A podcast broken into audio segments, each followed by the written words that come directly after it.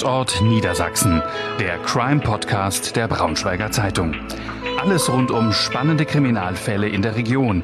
Wir blicken gemeinsam mit unseren Redakteuren auf die Hintergründe der spektakulärsten Verbrechen zwischen Harz und Heide. Willkommen zur dritten Folge der Podcast-Reihe In fremden Köpfen. Warum werden wir zu Tätern? In dieser Podcast-Reihe geht es um den Fall von Andreas K., der 1991 als 26-jähriger Student eine Frau in Bonn getötet hat. Andreas K. hat seit seiner Kindheit Gewaltfantasien und sieht diese als Grund für den Mord an Monika B. an. In der letzten Folge haben wir mit ihm über die Tat und die Umstände an diesem Tag gesprochen. In dieser Folge wird es jetzt um die Zeit nach der Tat gehen und um das Geständnis von Andreas K., das er erst 25 Jahre nach dem Mord an Monika B. abgelegt hat. Auch hierzu werden sich wieder der bekannte Kriminalist und Fallanalytiker Axel Petermann und der Facharzt für Psychiatrie und Neurologie Professor Dr. Jürgen Maute aus Braunschweig äußern.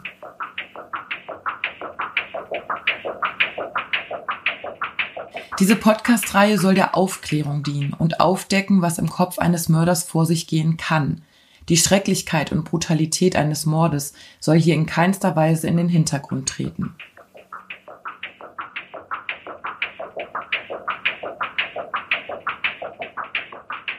Nach der Tat entwickelt sich das Leben von Andreas K. normal weiter. Nur wenige Monate nach dem Mord an Monika B. wird er Vater eines Sohnes. Zu Beginn dachte er aber immer, man müsse ihm ansehen, was er getan hatte. Ich hatte wohlgemerkt ja auch den Eindruck, man müsse mir letztlich ansehen, was ich getan habe was allerdings nicht der Fall war. Von daher kann ich auch im Prinzip immer nur wiederholen, sämtliche Menschen, mit denen ich damals Umgang hatte, äh, die haben mir leider, oder was heißt leider, die haben mir insgesamt nichts angemerkt. An meinem Verhalten hat sich auch zumindest kurzfristig nichts geändert. Aber ich selbst hatte halt für mich in den ersten Monaten den Eindruck, man müsse mir das halt ansehen. Generell betont Andreas K. immer wieder, dass er im Prinzip ein ganz normaler Mann war und dass niemand ihm eine solche Tat zugetraut hätte. Ich bitte ihn darum, sich einmal selbst als Mensch zu beschreiben. Das Problem ist, jetzt in so einem Gespräch reduziere ich mich auf den Straftäter. Natürlich vieles mehr. Ich bin das Kind gewesen, ich bin äh, ein Erwachsener gewesen, der auch ganz andere Facetten hatte als nur die eine Straftat, die er begangen hat, die natürlich monströs ist und naja, sein, sein Leben logischerweise einschneidend beeinflusst und leider Gottes das anderer Menschen natürlich auch ich bin einfach für sich ein völlig durchschnittlicher, normaler Mensch. Das ist das Traurige an der Sache. Ein bisschen detaillierter. Was macht Sie aus? Also Sie sind ja, Sie sagen, Sie interessieren sich für Literatur zum Beispiel. Sie sind sehr belesen. Äh, Sie interessieren sich für Russland. So, das sind so die Sachen, die ich jetzt so mitbekommen habe. Aber wenn, wenn Sie jetzt sagen müssten, was wäre Ihnen wichtig sozusagen? Was wäre Ihnen wichtig, dass man weiß, das sind Sie, unabhängig von der Tat? In, insgesamt bin ich ein sehr neugieriger Mensch, ein sehr wissbegieriger Mensch, der sich eigentlich gerne weiterbildet. Ich reise gerne. Ja, ich bin gerne unter Menschen. Unter Menschen natürlich, äh, mit denen ich dann auf einer entsprechenden Ebene was anfangen kann. Wie gesagt, das Problem also, beziehungsweise einer der Aspekte halt ist der, dass ich zum Zeitpunkt, als ich diese Tat begangen habe, so sage ich mal, sozial integriert in meinem Leben unterwegs war, wie vorher und nachher nie wieder. Also insofern hat mir auch A, niemand so eine Tat zugetraut und B, hätte mich, glaube ich, auch, wenn man äh, mal gefragt hätte, so im Umfeld, also im geografischen Umfeld des Opfers, wer kommt da in Frage? Also mich hätte man, glaube ich, äh, bei den zehn Prozent äh, belassen, also die man total ausschließt.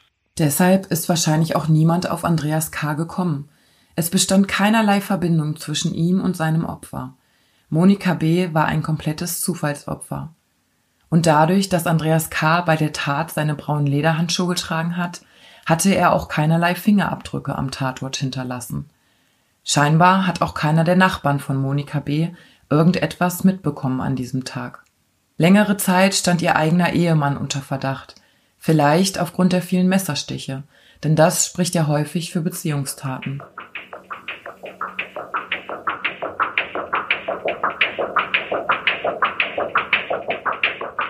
Ich habe Andreas K. gefragt, was er heute, mittlerweile über 30 Jahre nach der Tat, empfindet, wenn er daran denkt. Mittlerweile durch dieses sehr, sehr lange Zeit, die vergangen ist. Ich will nicht sagen, dass ich nichts fühle, aber es wird immer weniger. Also es ist so eine emotionale Distanz da auch eingetreten, dass ich ja, wie gesagt, immer weniger fühle. Und das ist für mich selbst ein bisschen traurig, denn früher habe ich wirklich, also bin ich teilweise schweißgebadet aufgewacht, wenn ich an diese Tat gedacht habe oder wenn ich auch nur an die Möglichkeit der Wiederholung der Tat gedacht habe.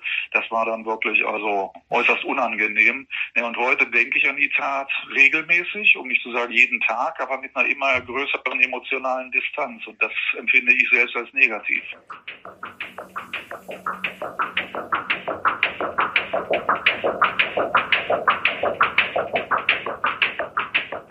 Andreas K. erzählt uns, wie es 1991 nach der Tat für ihn weiterging. Was, naja, im Prinzip das Nachtatgeschehen oder auch meine Entwicklung nach der Tat betrifft, ist das halt folgendermaßen, dass ich dann versucht habe, naja, über Lektüre teilweise auch von Fachliteratur rauszubekommen, was mit mir nicht stimmt. Ja, auch gesagt, dass Sie sogar überlegt hatten, sich einem Geistlichen anzuvertrauen.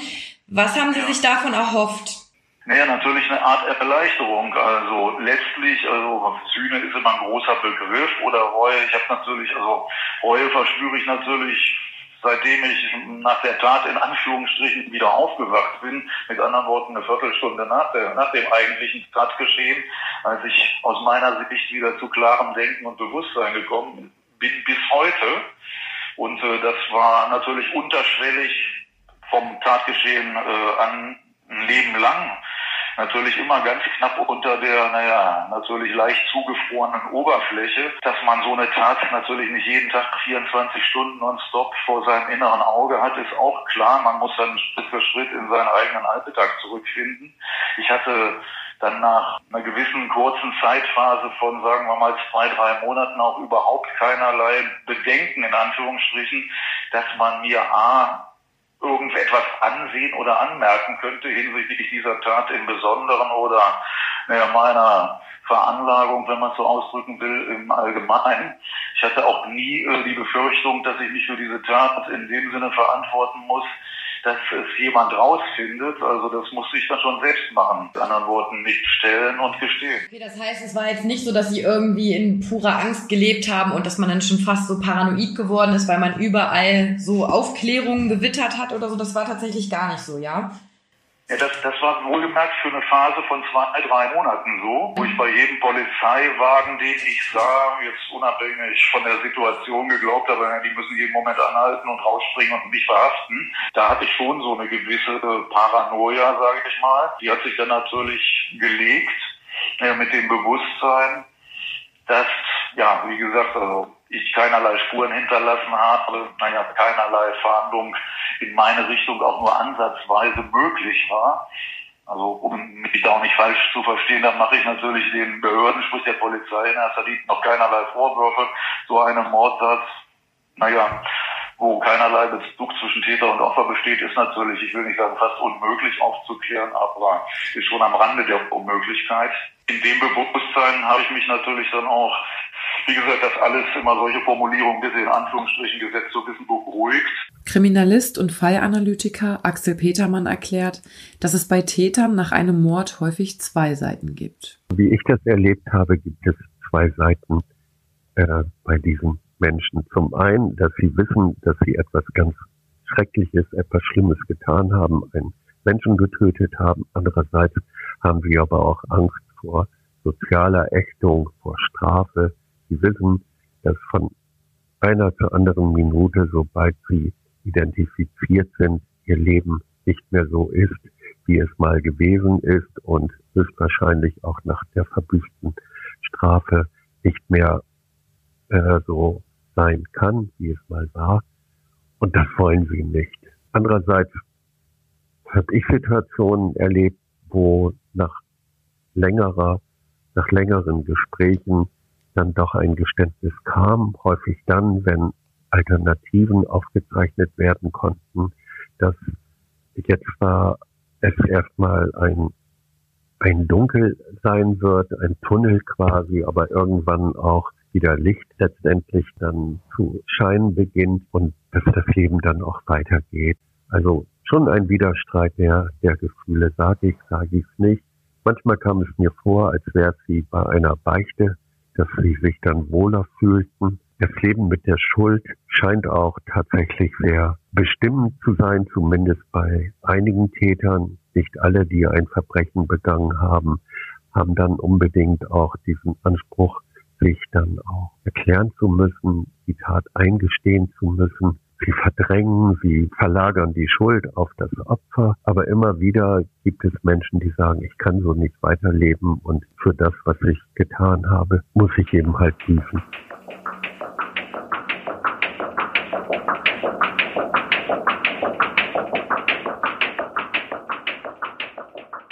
Aber natürlich wurde auch in Andreas Umfeld, in der Familie und mit Bekannten über den schrecklichen Mord an Monika B. gesprochen. Schließlich hatte dieser in unmittelbarer Nähe seiner eigenen Wohnung stattgefunden.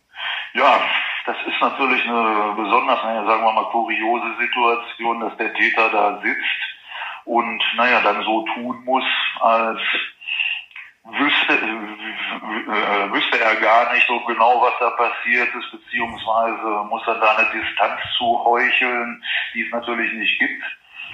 Und naja, muss ich halt, man muss sich dann halt verstellen, so ein menschliches Chamäleon in dem Fall sein und ja, letztlich auch so eine Art Position aller anderen einnehmen, die da drüber sprechen. Naja, dass die Polizei das irgendwann schon aufklären wird, naja, dass das vermutlich im Umfeld des Opfers was zu tun hat und, und, und. Hatten Sie denn, als Sie dann quasi gemerkt haben, okay, da kommt jetzt nichts mehr, ich komme quasi davon mit meiner Tat, haben Sie dann jemals überlegt, es, es nochmal zu tun? Und wenn ja, warum, warum haben Sie es nicht getan?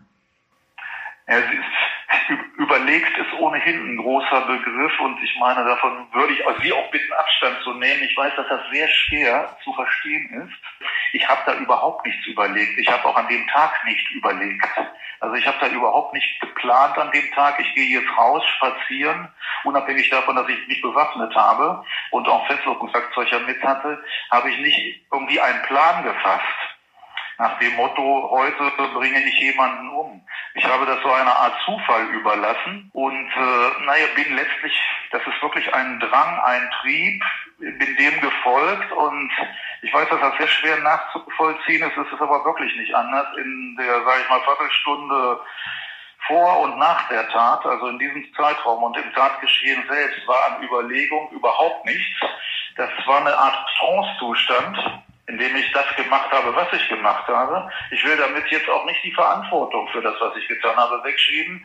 Ich hätte, wie gesagt, solche Situationen vermeiden müssen, weil ich ja weiß, dass ich sozusagen anfällig für solche, naja, Fantasien bin und dann auch anfällig dafür, die, naja, wohlgemerkt letztlich natürlich schon bewusst in die Tat umzusetzen. Aber wie gesagt, überlegt habe ich da im Nachhinein gar nichts, aber es gab weiterhin Situationen, die auch gar nicht mal so kompatibel mit meinen Fantasien waren, in denen das hätte passieren, nochmal hätte passieren können. Da hatte ich natürlich auch verdammte Angst vor. Wie gesagt, also ich habe dann versucht später generell Situationen zu vermeiden, überhaupt rauszugehen, wenn ich den Eindruck hatte, dass dieser Drang wieder so stark wird. Okay, das heißt, Sie haben dann ja schon irgendwie durch die Tat vielleicht auch für sich einen Weg gefunden, zu wissen, was Sie besonders triggert. Ne? Sie hatten ja auch gesagt, dass zum Beispiel diese Herbstjahreszeit generell für Sie so eine die, Zeit ist, ne? Die dunkle Jahreszeit war für mich dann immer, sage ich mal, so eher die, wo ich, naja, Angst und Befürchtung hatte, dass ich sowas wiederholen kann. Mit anderen Worten, dass ich sowas wieder mache. Aber um Ihnen ein Beispiel zu nennen, einmal war ich, ja, vielleicht auch nicht allzu weit davon entfernt, aber da war dieses Gefühl ja, wieder so groß, das war auf einem Supermarktparkplatz zu einer ähnlichen Uhrzeit. Also auch keine äh, Lokalität, sage ich mal, die man sich, wenn man so etwas plant, aussuchen würde. Wie sind Sie denn damals in der Situation umgegangen? Können Sie mir das erzählen, beschreiben? Ja, wie gesagt, ich habe versucht, also wenn ich diesen Drang verspürt habe oder meinte ihn zu verspüren, insgesamt Situationen zu vermeiden, in denen ich alleine bin. Unabhängig davon, also, äh, dass wie gesagt, also so eine Supermarktsituation völlig überfüllt, das hätte da genauso passieren können. Das wäre dann auch als wie gestern, sag ich mal, in der Bahn als völlig irrationaler Amoklauf vielleicht gewertet worden, egal wie ich da angefallen hätte.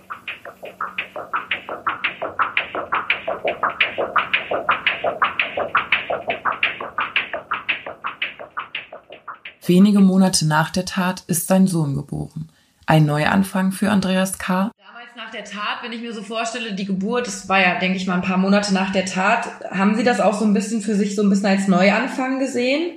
Eigentlich hm, kann ich das so nicht ausdrücken. Wie gesagt, das war so ein fließender Prozess. Ich habe wirklich dann versucht natürlich, nachdem ich, hm, naja, ich kann jetzt nicht sagen, mich emotional von der Tat zu sehr distanziert habe. Ich habe mich dann natürlich versucht, auf diese neue Rolle zu konzentrieren, auch als Vater erstmal. Naja, wie gesagt, man spaltet das schon ein ganz klein wenig ab, die Tat, ohne dass ich natürlich sie jemals vergessen habe. Ansonsten hätte ich mich nicht zweieinhalb Jahrzehnte später gestellt. Wie gesagt, die ich nenne es mal so, diese Eisfläche, die man sich dazulegt, war bei mir dann doch immer noch so dünn im Gegensatz zu anderen Straftätern, die vielleicht ähnliches verbrochen haben, die das völlig verdrängen könnten, dass ich mich natürlich ein ganz klein wenig in dieser Rolle dann habe zurechtfinden müssen und dass das dann natürlich auch ablenkt. Ja, aber wie gesagt, ich hatte dann darüber hinaus auch ein knappes Jahr nach der Tat noch mal ein halbes Jahr in Russland verbracht. Also da hatte ich dann auch eine geografische Distanz zu dem Tatort, in dessen unmittelbarer Nähe ich ja dann noch, bevor ich dann innerhalb von Bonn umgezogen bin, sechs Jahre gelebt habe.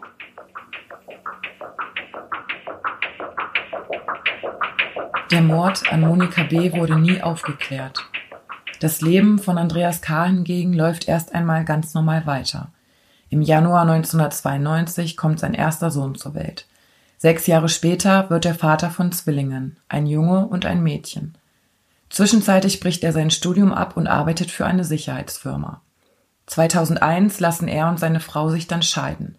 Es sei wohl auch ein paar Mal zu Handgreiflichkeiten innerhalb der Beziehung gekommen.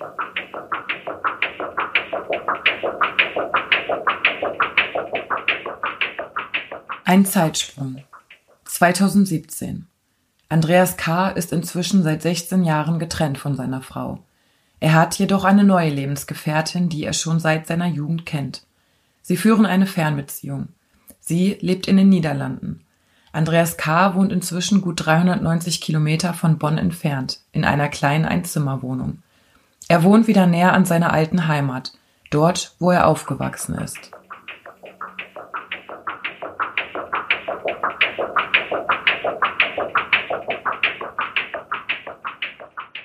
Es ist Donnerstag, der 23. Februar 2017. An diesem Tag entschließt Andreas K. sich, nicht zur Arbeit zu gehen. Er arbeitet als Leiharbeiter in einem Kalksandsteinwerk. Noch am selben Tag wird er, nach über 25 Jahren, den Mord an Monika B. gestehen. Wie ist es dazu gekommen? Also das Ganze war genauso ungeplant wie die Tat. Also beides entsprang letztlich so einer Art ja, Affekthandlung. Anders kann man es nicht ausdrücken. Ich hatte mir natürlich jahrelang schon immer mal das Szenario durch den Kopf gehen lassen, wie es denn vermutlich sein wird, wenn ich mal gestehen werde. Und äh, der Tag selbst war, naja, im Prinzip in einer Lebensphase, die man als ausgesprochen, sag ich mal, deprimierend bezeichnen kann. Ich hatte den Kontakt wohlgemerkt zu sämtlichen Angehörigen mit Ausnahme meiner Eltern mehr oder weniger verloren, sprich in erster Linie zu meiner Ex-Frau und was wichtiger ist, zu meinen Kindern. Naja, die Beziehung zu meiner Lebenspartnerin gestaltete sich auch schwierig aufgrund des Umstandes, dass wir dann ja eine, sagen wir mal, zwangsweise Fernbeziehung wieder geführt haben. Und äh, naja, das war eine Phase, wo ich, muss ich sagen, also an der Schwelle zum Alkoholismus widerstand. An dem Tag selbst, das war ein Donnerstag, hatte ich mich auch morgens entschlossen, spontan nicht zur Arbeit zu fahren. Also die Arbeitstätigkeit, die ich damals ausgeübt habe, war mir, um ehrlich zu sein, auch ziemlich egal. Und äh, naja, an dem Tag habe mich ein bisschen rumgetrieben, war im Kino, habe später Alkohol getrunken in der Kneipe, zu viel, wie man äh, weiß, bin in eine Straßenverkehrskontrolle geraten. Naja, mit der Folge, dass ich sozusagen mit zur Polizei genommen wurde, weil klar war, dass ich unter Alkoholeinfluss gefahren bin.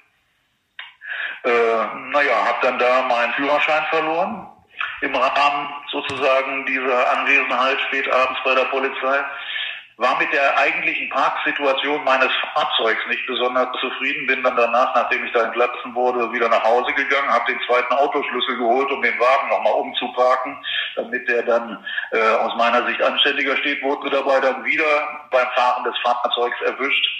Naja, mit der Folge, dass sie mich wieder mitgenommen haben natürlich.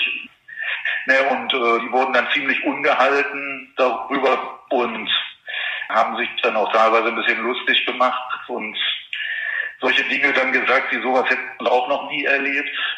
Ja, und wie gesagt, durch meine ganze Lebensumstandssituation war ich, sage ich mal, wie gesagt, völlig ungeplant in so einer Situation und habe dann schlicht und ergreifend den Satz rausgehoben, jetzt werden Sie etwas erleben, was Sie vermutlich auch noch nie erlebt haben und habe dann ihnen äh, den Mord gestanden, den ich äh, zweieinhalb Jahrzehnte vorher begangen habe. Das stieß verständlicherweise auch aufgrund meines Alkoholisierungsgrades, obwohl ich wohlgemerkt, auch wenn ich schwer alkoholisiert bin, sehr gut, äh, sag ich mal, fehlerfrei sprechen kann und auch nicht irgendwie geschwankt bin oder gestolpert oder ähnliches. Und stieß dann erstmal natürlich auch völliges Unglauben.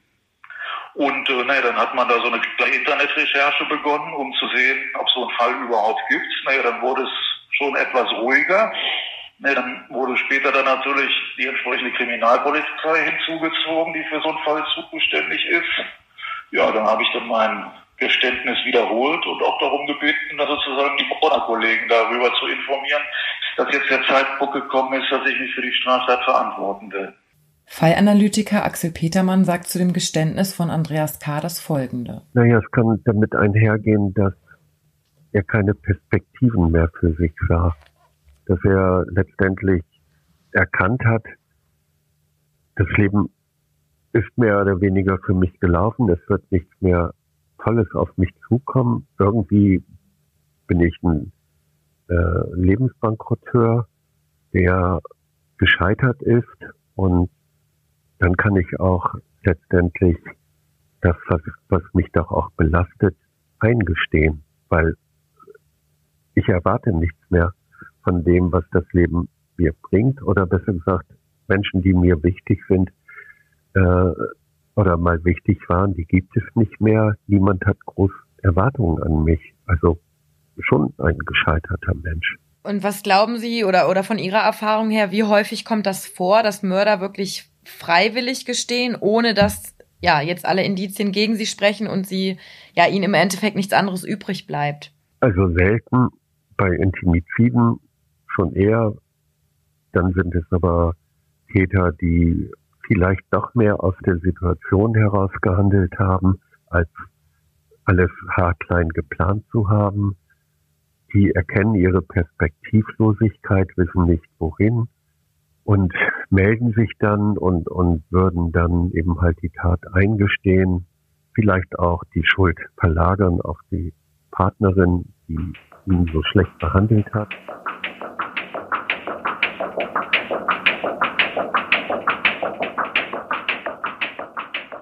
Sie vorher schon mal in Betracht gezogen, ein Geständnis auch wirklich abzulegen? Waren Sie vielleicht manchmal schon kurz davor oder?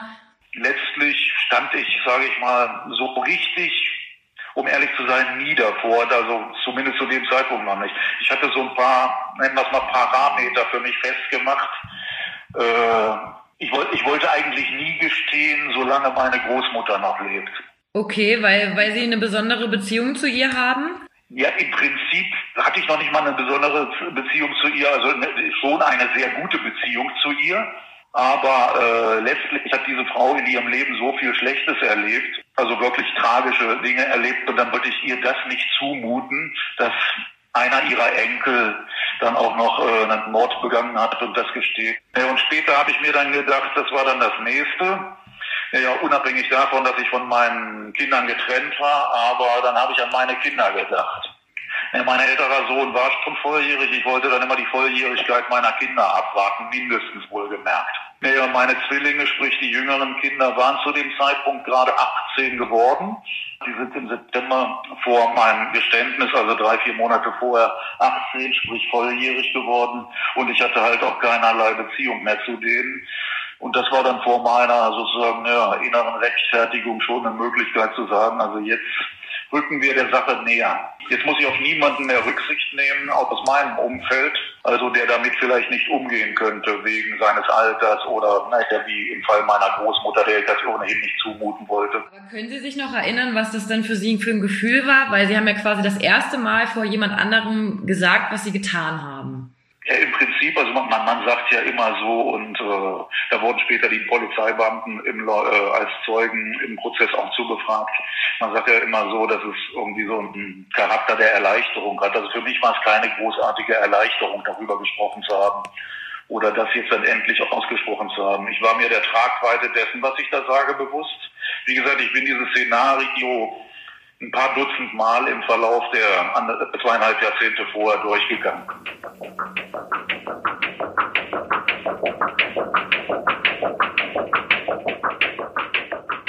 Am 5. Dezember 2017 verurteilt das Bonner Landgericht Andreas Karl zu lebenslanger Haft, ohne die besondere Schwere der Schuld. Der heute 58-Jährige könnte also nach 15 Jahren Haft entlassen werden. Er wäre dann 67 Jahre alt.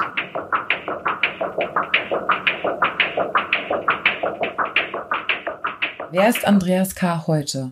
Mehr als 30 Jahre nach dem Mord an Monika B. und nach sechs Jahren im Gefängnis. Sie sagen, Sie sehen hauptsächlich den Mörder, wenn Sie in den Spiegel schauen. Das ist wirklich so. Also das ist also wenn ich morgens beispielsweise bei der Morgentoilette, ich meine, wann guckt man sonst groß in den Spiegel, äh, damit mehr oder weniger fertig bin und mir ein bisschen, also mir speziell in die Augen gucke, das ist jetzt nicht irgendwie eine Kokettierung äh, mit was auch immer, dann denke ich komischerweise immer relativ schnell daran, da guckt dich ein Mörder an. Das bist du. Spalten Sie sich dann sozusagen ein Stück von sich quasi ab, dass Sie denken, okay, da guckt mich ein Mörder an, aber, aber können Sie sich damit trotzdem identifizieren sozusagen mit der Person, die Sie da anschaut? Ja, sicher, das ist ja äh, nicht in dem Sinne nicht das Problem. Es ist für mich überhaupt kein Problem zu sagen, dass ich ein Mörder bin. Ich habe hier mit einer Psychologin gesprochen, der ich dann auch schlicht und ergreifend mal gesagt habe, naja, dann habe ich A, die Frau ermordet und B, ich bin ein Mörder. Da hat die zu mir zurückgesagt, da benötigen andere, äh, naja, Mörder beziehungsweise Leute, die eine ähnliche Straftat begangen haben, Jahre für, um überhaupt zu sagen, dass sie ja, das gemacht haben. Also die sagen dann meistens nicht, ich habe das gemacht, sondern es ist passiert. Man verdrängt natürlich im Alltag die Tat regelmäßig oder ab und zu, man kann da nicht 24 Stunden nonstop dran denken, aber halt in diesen ruhigen Momenten, wo ich mich persönlich angucke und naja, so ein bisschen Einkehr finde und mir direkt in die Augen gucke im Spiegel, naja, da sehe ich dann halt leider, muss ich sagen, in erster Linie nicht den Sohn oder den Bruder, den Vater oder den ehemaligen Soldaten oder ehemaligen Studenten oder den Arbeiter, sondern dann sehe ich den Mörder. Es ist irgendwie so, dass umso mehr Jahre verstreichen, dass sie nicht, also dass sie weniger erschrocken quasi über sich sind. Ich kann mir halt vorstellen, dass man am Anfang dann vielleicht bei so einem Blick im Spiegel wirklich auch kaum glauben kann, dass man so eine Tat gemacht hat. Ist das mittlerweile so, dass man das quasi akzeptiert hat, doch, aber du hast das gemacht und es erschreckt einen nicht mehr so sehr oder ist das nach wie vor erschreckend für Sie? Also es ist nicht mehr in dem Sinne so erschreckend, wie es äh, zu Beginn oder in den ersten Jahren war, sondern mittlerweile ist es, weil ich natürlich eine zeitliche Distanz gewonnen habe und mir heute auch sicher bin, dass sowas nie wieder passieren würde oder wird. Heute macht es mich halt in erster Linie traurig, die Erkenntnis. Traurig, weil sie die Zeit auch nicht zurückdrehen können und, und weil ihr Leben vielleicht sonst anders verlaufen wäre?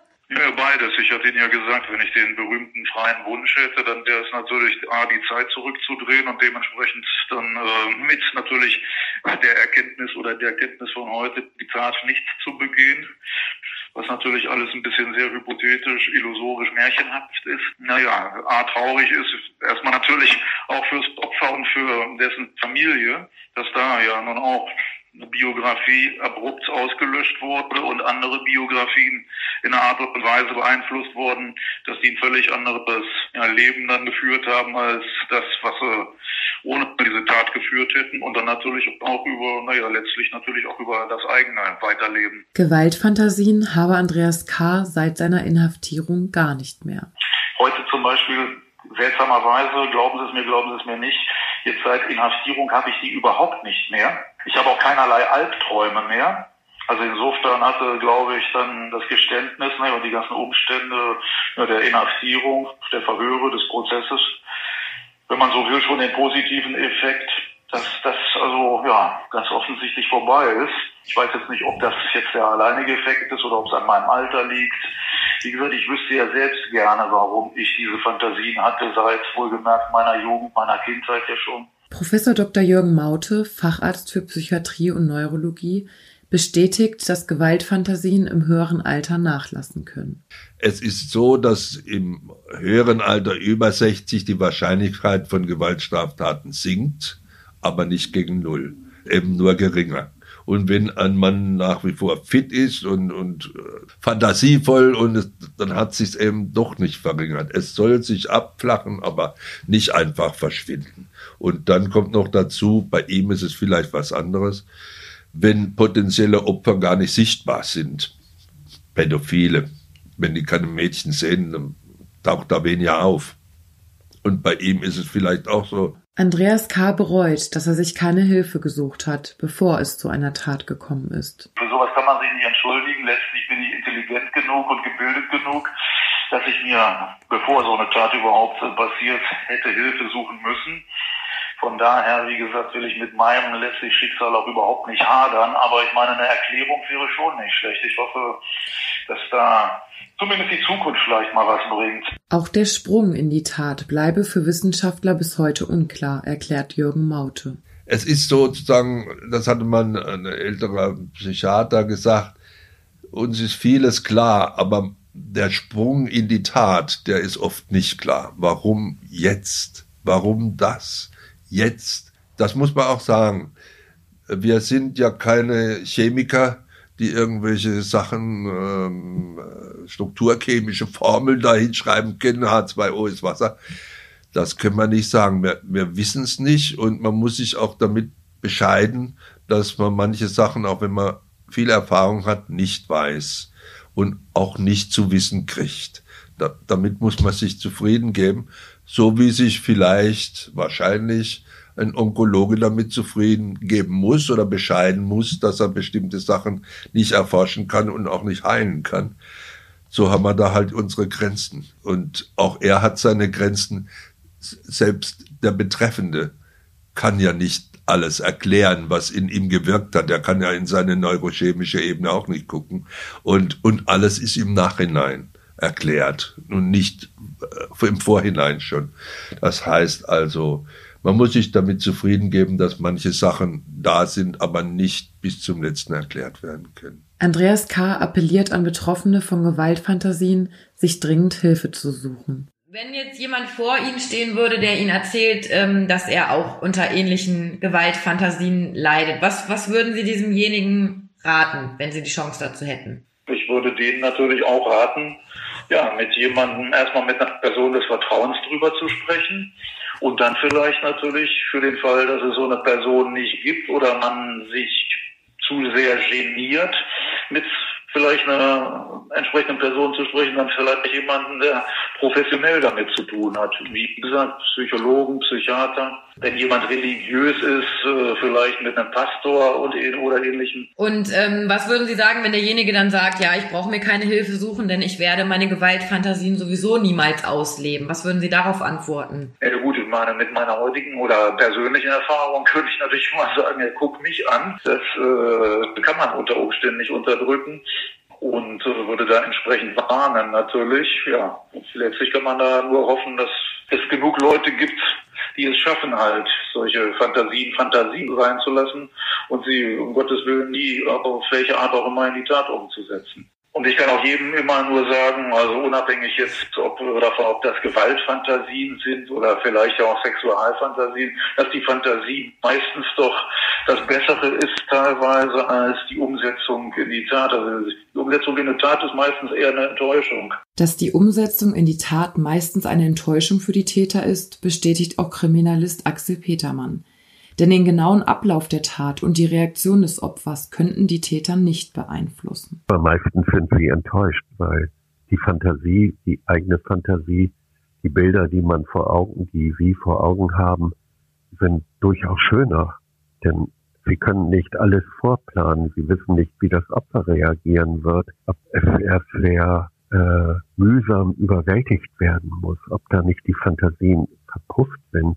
Also das ist auch ein Grund, weshalb doch manche Täter dann wieder mit einem weiteren Mord versuchen, ihre Maximalfantasie dann doch zu, zu finden oder zu übertreffen.